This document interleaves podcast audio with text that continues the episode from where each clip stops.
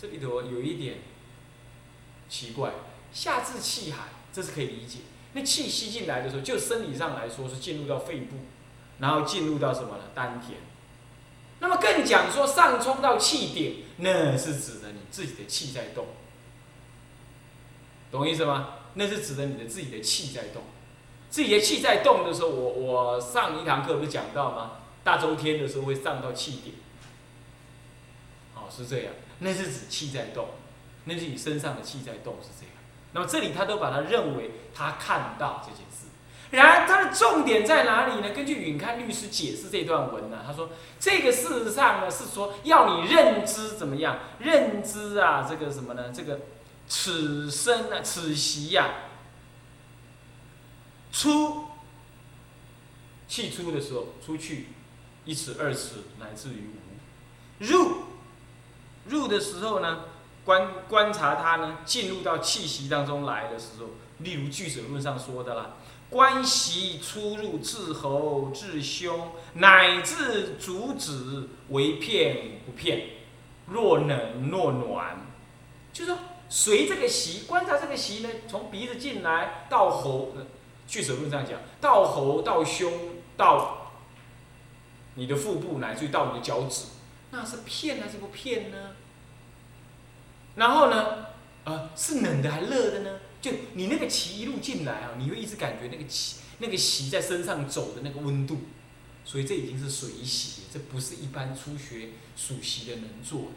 他拿这段话来解释说：“哦，能够观察出席跟入席，然后观察它来无有来处，然后进去之后升到遍布身体，然后又来又出去的时候去无去处，去处所。所以关系无常无我，也了知身上身体跟气息的关系，也像是什么呀？也像是一个和合的关系。”他进入进入了身体了，身体呢没有一个地方是有我的，没有一个地方能够掌握那个气息，而身体对于气的那个感觉也是在那变动不居的，所以你会发现到一切身体的受，身受心法那个受其实是什么？是无我的、无常的，所以故苦，他能理解到这样。是从这样子来观察，借这个习进与出这样来观察，观察它无我无常，是苦，变动不居，这样，所以这是他们透过数习而进入到四念处。这里要提的是这个，好，这段话要提的是这，啊，为什么为什么呃这个道宣律师在这里这么快就提这个呢？因为是怕你执着。什么样？执着数习这个技术，而不懂得什么观察无我。第一，第二，甚至于在数习过程当中偏向外道，只是数习，结果就修入禅定，没有智慧。外道的枯定就是这个意思。就他能出出禅、二禅、三禅、四禅，他能这样，可是毫无智慧可言，你懂吗？他就是数那个习的技术数得很好，一直数到三禅去，数到三禅去，都数得非常好，就入三禅。那能入三禅，舍掉习了。结果肾肾上身体在那呼吸，这个时候就入四禅，他能这样子慢慢在定力越来越深越来越深的时候，可是呢毫无观察力，所以他在这里一下就告诉你要这样观察，观察他怎么样下至气海上冲于顶，那么了知他的进出是无常我的，他要先提醒你，这样知道吧？好是这样好，不过呢。对于一个属习刚开始学的人来讲，他连这样都还做不来，他只要把它数清楚就好。哦，初学只要把它数清楚。那么至于怎么数清楚，到第七、五六这个七就讲了，从第一习数至第十，若未至十，源于意想还色取心，更从一数。看到没有？这句话讲的很清，其实这个应可以摆在第六。啊，第六把它摆在第七，应该会较比好些。啊，可能当时宣主写的就这样写下来了，就凭他想到就这样一路写下来，他可能没有啊，也不一定把它做很精细的这样做。这可第一个原因，第二个原因就可能说他怕你一数习就进入到那种外道但数习而不知观法，所以他要你要观察这个习的无我无常。是这样子，所以他写在前面。啊，不过第七他就明显告诉你，你正在数的时候，我刚刚说你如果心真的很粗，你就一数到五算了，啊，一数到五数的很清楚，啊，那赶快就那就跳到一数到十。那么这个数的过程当中，万一你一二三，哎哪里落掉，然后就想到别的地方去，哎，你就忘记刚刚数到哪儿了，刚刚数到哪儿了，对不对？这个时候不能接下去啊，你不能猜，嗯，大概数到三，嗯，大概数到八，数到八重来太可惜了，我应该从九开始数，不是这样，要从一开始数，从一开始数。那么初学的时候，你拿个念珠。然后呢，你呢完整的一数到十，数一遍你就掏一株。然后呢，又完整的数它一遍，又掏一株。然后十五分钟下来，你看看你掏了几株？一看，哇塞，才掏了三株而已。换句话说，十五分钟你只好好数了三次而已，有可能哦。你心很乱时，有可能只是干了这样子而已。好，那么慢慢的，嗯，越数越好。六二三四五六七八九十，一二三四五六七八九十，一二三四五六七八九十。哎呀，那个经上讲啊，像珠子一样，你那个习像珠一样清楚明白，一粒一粒的前后不杂。那么呢，念念分明啊，数数分明啊，一二三四五六七八九十，一二三四五六七八九十。那个时候你。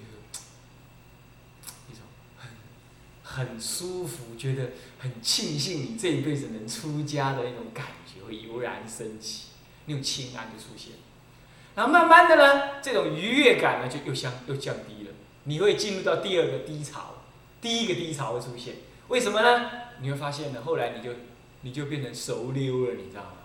一二三四五六七八九十，好像数也好像没数，好像有妄念也好像没妄念，但是你就是能数得住。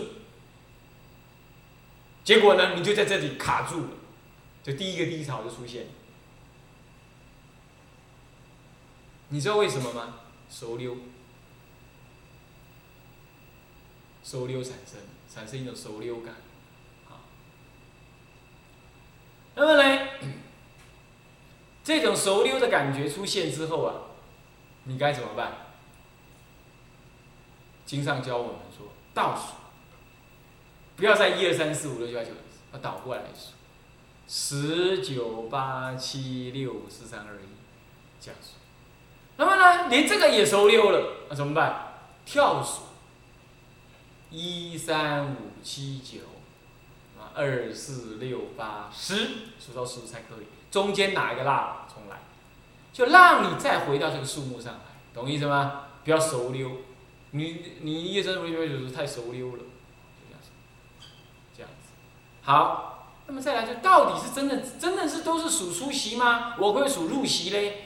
按照刚刚第六所说，其实你出入席都可数出席数它，看它往哪去；入席数进来，一一进来了，你就知道你那个一哈，看到它，这是这是你熟的时候哦，念力更强，那个你能看到到它了。那时候一你要这样数，一进来入喉。入鼻、入喉、入胸、入丹田，散开，还是冲散于全身？不是去观想，去是去看到，就叫现见，懂吗？声闻佛法注重的是这个，看到为准，看到为准，它是用禅定，懂吗？要看到，这叫随喜，就边数边随，可以这样。懂吗？嗯这就进一步了。好，我想你先去练前面所说的，后面我们就不带讲。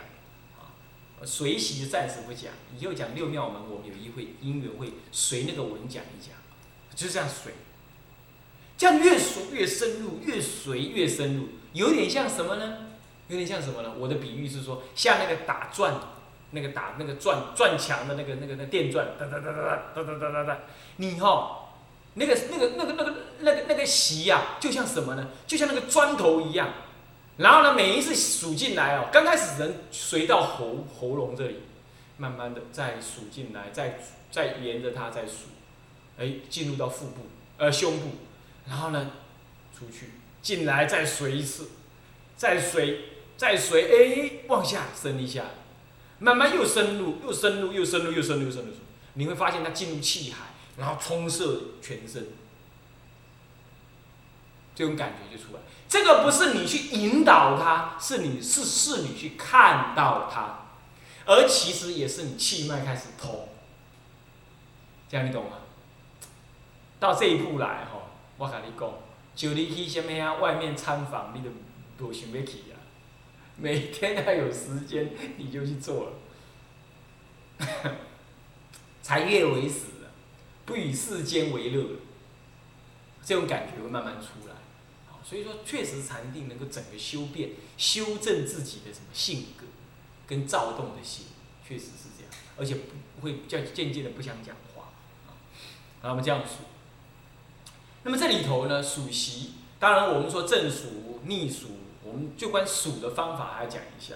其实经上还有说，啊，有单双逆顺之别。我刚刚讲顺数，有没有？一二三四五六七八九十。逆数，呃，这个这个这个这个，呃，是十九八七二五四三二一，啊，是这样子。那么还有单数。单数是什么意思啊？就是说，出数一，入数二，在第二次出数三，第三次出入数四，就我刚刚讲的那样，叫做单数，懂意思吗？这个是名词而已啊，是不是？也可以这样数，你听得懂吗？好，叫做出去的数一，进来就数二。当你要转变成随习的时候，就可以这样数了。好。还有啊，你你你双数啊，双数是什么呢？双数就是出入合为一，啊，出入合为一也有一种数法，数出呢还是数入，懂我意思吗？还有呢，在出入中间停顿那一刹那数一，也有这种数法。我们的呼吸事实上是这样，是呼，顿一下，它自动会顿一下，然后吸，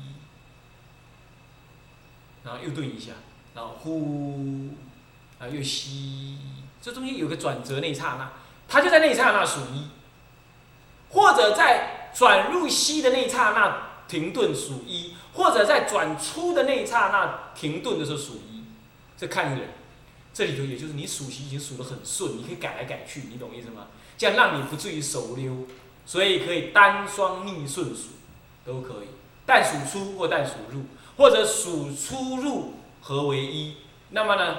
出一入也一，念心中一直念着一，那也可以怎么样？但数出的时候一，但数入的时候一，或者但数入，那是入的时候只只在入的时候数，啊，也甚至于有人在出入中间停顿那刹那数一，这都有都有经典上的根据，好，这样知道吧？你说啊，他供一堆啊，我我要从哪下手？我刚刚说了。要不就单数入，要不就单数出，好，这是就是出那刹那数一就可以。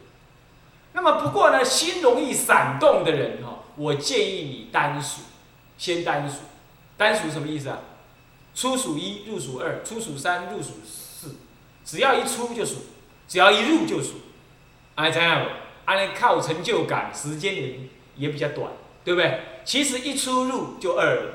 二出入就四了，是不是这样？两次的出入就四了嘛。所以时间短，你你你比较会怎么样？满那个时数账，安诺，因为因为你这个你你你你要求你自己不要闪动的那个时间短了嘛，你懂意思吗？好，只有五对的出跟入就数完一次十了嘛，是不是啊？所以说这个就是什么？单数，初学的时候单数，这里头。呃，偶呃，这个这个这个宣主是说啊，数出或者数入，这固然是一个方法，但是确实经上有同意你单数的，好，出去数一，进来就数二。不过也有人反对，他说这样子有点乱，哦，出去啊省啊里边啊省，哎，看乱，啊这这怎么办？我告诉你，这是因为啊，佛陀设教啊，应机不同。这样你懂意思吗？有人他不觉得这样乱，有人反而觉得这种稍稍的乱，有点变一下，数出又数入，数出又数入，这样子反而他呢怎么样，数的比较欢喜一点，这样懂吗？所以各个不同。那么南传国家，我曾经接触过他们了，也问过他们，他们也是这样，也没有一定。有的师傅们教的数出，有的师傅们教的数入，有的师傅教双数，好，单出不数，呃，单数啊，单出入都数，等等，啊，是这样。那么，所以我觉得我把这些数法都告诉你，啊，那我个人是较比建议说，如果你心比较容易闪动，撑不过那个时的长度的话，那你可以单数，啊，出就数。入也数，出又数，入也，这样容易训练你呢，看到呼吸，看到呼吸。那出入那刹那数就可以。那么呢，数的时候，当然了，数的时候你应该这样，出的时候，它一直在出嘛，对不对？那就一直一，等到它停了，你也知道它停了。然后它开始进来的时候呢，你就开始数二，呃，数二，对不对？然后进来，进来，进来也有一有一段时间，对不对？这段时间你心中都默念二。都默念二，这样懂吗？默念二，二，停一下，你就跟着停，然后又开始吐了，三，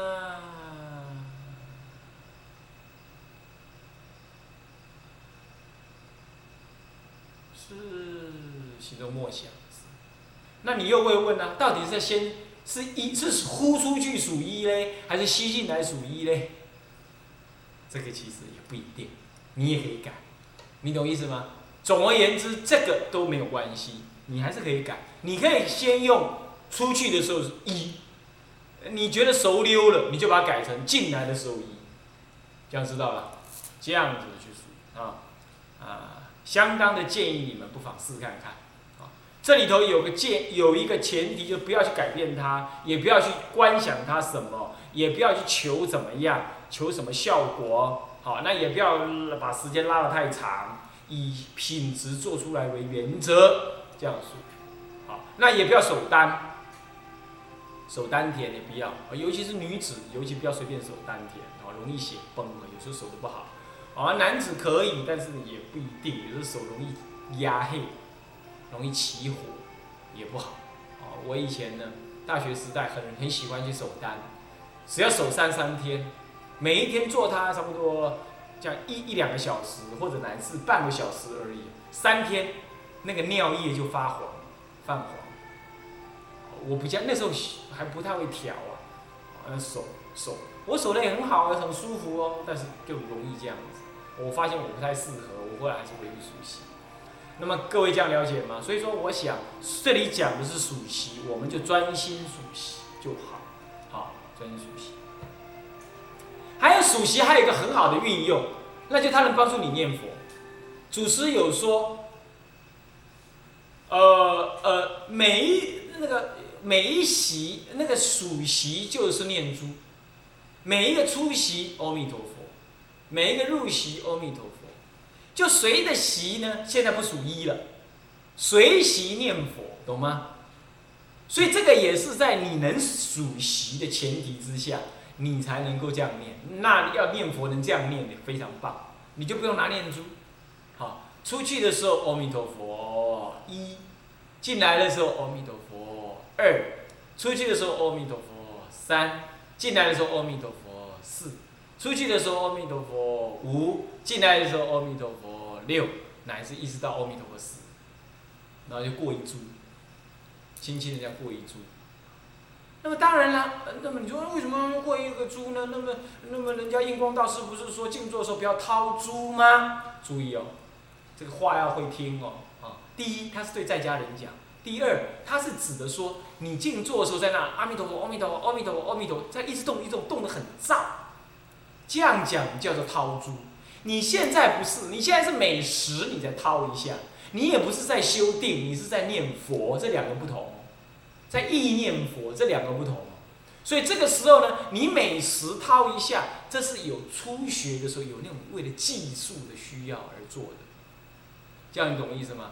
那这样的话，你每一座坐香下来，你就看你掏几株哦，我掏了五十株，那五十乘以十，就是什么呢？五百，对不对？你就知道，嗯，我这次的静坐的专心数了五百佛号，这是有一种导引，然后呢，加强你这个初学的人有个目标的这种效果。这就不能把它听成说哦，静坐不能掏珠，你就不能这样子了，这样懂吗？那当然还有现在现代人也说有福报，也算是有福报，你也可以不要掏珠了，拿什么电子计数器，哦，不要用那种不要用那种那种那种什么机械式的，咔咔咔咔，哦，那个以前呐，十几年前没有那个什么那电子计数器啊，那遇到那种居士在那里啊，念佛在那里咔咔。咔咔，那更狠的是怎样？啊咔咔咔咔咔咔咔咔咔咔咔，你简直快抓狂了！听那个声音，那听了会抓狂，你懂？尤其大家静静的时候，他那里咔咔，又来个咔咔，等一下又来个咔咔，哦，你简直想起来揍人的那个感觉。那千万不要这样。不过现在都有那种电子技术的啊，那都完全没声音，对吧？是不是这样的？太棒了，啊，就那个。那那个就不用掏了嘛，就大拇指这样轻轻这样动一下。动一下，好，那个时候不是修定嘛，所以你动一下没关系嘛，是不是？你在数念佛的嘛，所以这是念，这是数习的念佛运用，懂吗？总而言之，数习太棒，太棒，好，赞叹这件这件修法，好，古来啊，大小各称乃至密称，他们都几乎从属习修定入手。好，所以古大德为什么这么乐意的这么做？因为他容易入手，容易入手。好，但是不心不要躁，好，不要求速成，懂吗？那也不要求长时间，短时间这样坐着坐着，你很快，呃，你很快会有点效果。好，有做就有效果。总而言之，多练习，多练习啊。好，那这个呢，不太容易有什么怪病产生怪病。啊就是有个前提，你不要求什么得什么，哦，也不要急想要得怎么样，这些都不要，这些都不要，这样子呢，你容易呢得这个利益，好，那么你说能不能得定呢？当然，它就是修定的办法。什么时候得定呢？你不要问我，啊，也不要求那个，你慢慢你就会。我说过，它来是没有预警，你懂吗？然后去也不会有预警，你千万别对人说。啊，你就像有宝藏一样密附着的，那么你一路你就感觉那方法对了啊，一路做下去，一路做下去，各位不难，只要你正念分明，不要贪求什么，这个都可以做得到的。好，七讲完了，那么讲八，八则这个八呢，也是一则呃助缘的哈。手掌之内置一明珠，细念观珠，心心相续，光明极现。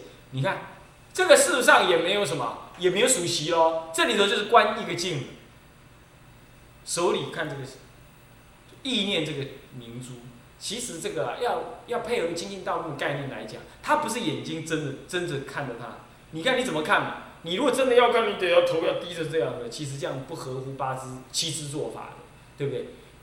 所谓的观，事实上是这样：你手里拿一个珠子，你自己知道，然后你看着它，看它一下，然后取这个相，然后圆那个相。眼睛还是垂帘看着你眼前一尺到一尺半的地方，不是看着那个珠子，但是心中念着这个清净的珠子的相貌，这样子容易修光明光明观，就是让你的心很光明。会现出那光明镜，这样子，好是这样。这可见当时也有这个修法。不过呢，我必须建议你说，前面讲的那个属习，先把它修好再说。修的没有问题了，你转入念佛就好。我觉得这个观明珠啊，在南传佛教也有一个支派呢是这样观，不过他们被认为不是传统的。换句话说，传统的南传佛教他们也不用这个观明珠的办法。不过我承认，既然在我们得不得不承认，既然在道宣律师时代会讲出这个法门，应该从西域那一带有传入这样子的一个一个法门下来，啊是这样子，啊那么呢，那么呢，那么嗯不过呢，我建议就是说，我们还可以不必做，虽然经我这么说到，啊我们知道这回事就好，我们先把属习数好再说，不要乱了就拿一个明珠来，这样子里面没有属习嘛。啊，先把属习说，啊，属习是不需要这个珠子的，好，是不需要这个珠子。那么他这里讲到的心心相续，光明极限的，这是圆一个镜，然后心心相续，不是说那个珠子能够让你现光明，并不是这样。其实属习也能让你光明，念佛也能让你心中有光明相出现，是这样子。但是你不要求，我还是那句老话，不要去求，它会自然来，也会自然去。好也会恢复成平静这样子，好，它不是老是在那出现，这也没什么意义，好，是这样，好，那么是第八讲完了啊，我们想下面是第九，我们时间已经到，我们下一堂课再说啊。向下文长，复以来日为相，众生无边誓愿度，烦恼无尽誓愿断，法门无量誓愿学。佛道无上誓愿成，自归依佛，当愿众生。理解大道，发无上心；自归依法，当愿众生。深入经藏，智慧如海；自归一生，当愿众生大众，一切无碍。愿以此功德，庄严佛净土，上报四重恩。下济三途苦，若有见闻者，悉发菩提心，尽止报身，同生极乐国。南无阿弥陀佛，南无阿弥陀佛，南无阿弥陀佛。